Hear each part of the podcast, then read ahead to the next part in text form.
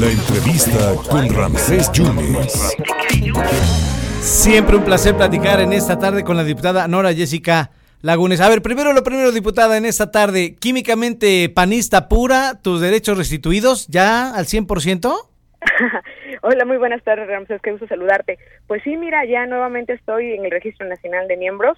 Este, como te lo comentaba aquella vez, este, bueno, la resolución que, que dio el tribunal hasta el día de hoy ha sido a favor y, y sobre todo lo importante, que se emitieron medidas cautelares para que no se violaran mis derechos políticos electorales en el pasado proceso que tuvimos, Ya. precisamente el fin de semana acá en Orizaba. Ah, Bueno, era, te, te preguntaba eso. ¿Fuiste a Orizaba entonces, a la Sí, Concordia? sí, sí, eh, y ya, bueno, oficialmente consejera estatal del Partido Acción Nacional. Perfectamente. Punto número dos. ¿Estuviste en la presencia, en la gira del secretario Adán Augusto López eh, en el Congreso? ¿Estuviste presente?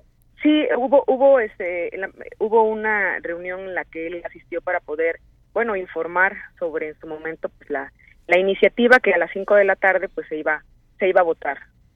Con 38 votos a favor. Iniciativa que tú estuviste a favor, ¿no?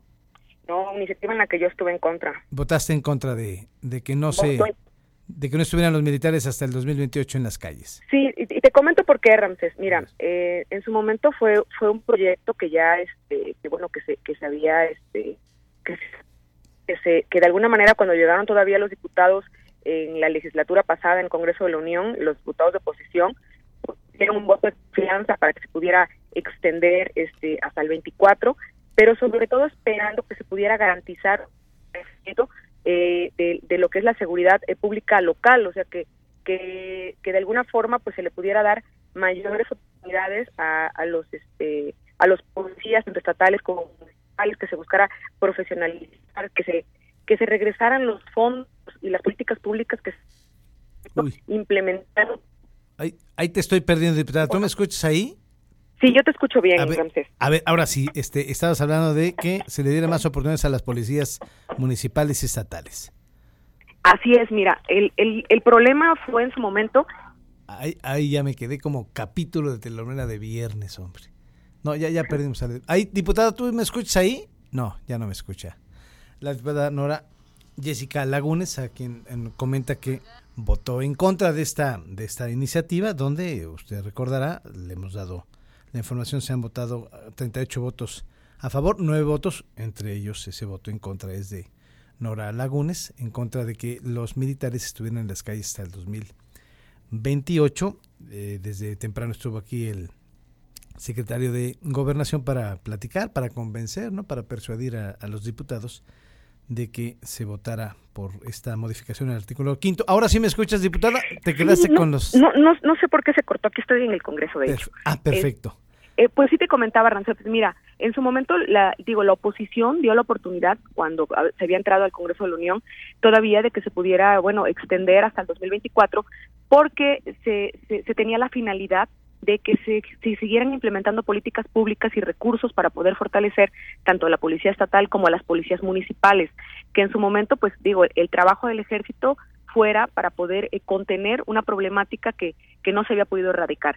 Eh, aquí lo que a nosotros como oposición pues no nos ha, ha gustado es que en este tiempo pues pareciera ser que se está buscando ahorcar a los policías este eh, tanto tanto estatales como municipales sin recurso que no se les ha no se les ha dado los elementos suficientes para que ya no sea necesario eh, los militares no en su momento cuando cuando se aplicó este esta esta estrategia fue pues eh, fue una estrategia de alguna manera este para poder contener y para poder este combatir el crimen organizado eh, pero bueno no es algo que debería de ser permanente. Y, y sí es importante que que, que, bueno que al ejército lo dirijan civiles no el ejército tendría que cumplir eh, pues de alguna manera el- la finalidad para la que fue creada y no ser necesario que siempre esté. Para eso necesitamos nosotros tener fortalecidos a nuestras policías municipales cuando hemos hecho recorridos en caso por eh, en caso de las comunidades de los municipios y demás pues parte de lo que se quejan es eso no la falta de recursos para la capacitación para el equipamiento y en su momento pues bueno eh, para para poder profesionalizar a nuestras policías.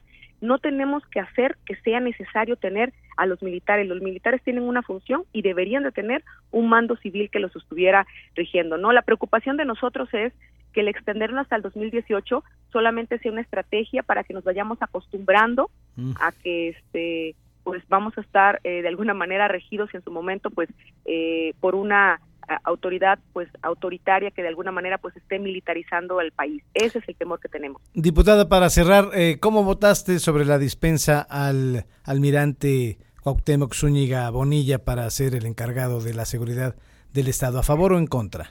me abstuve Ramsés me abstuve ¿Por qué te abstuviste? Me abstuve porque en su momento eh, no sé, no sé, porque legislativamente el, el, el procedimiento que, que se tenía que haber hecho para poder este informarnos previo de, de, de este dictamen en su momento, pues no se hizo, ¿no?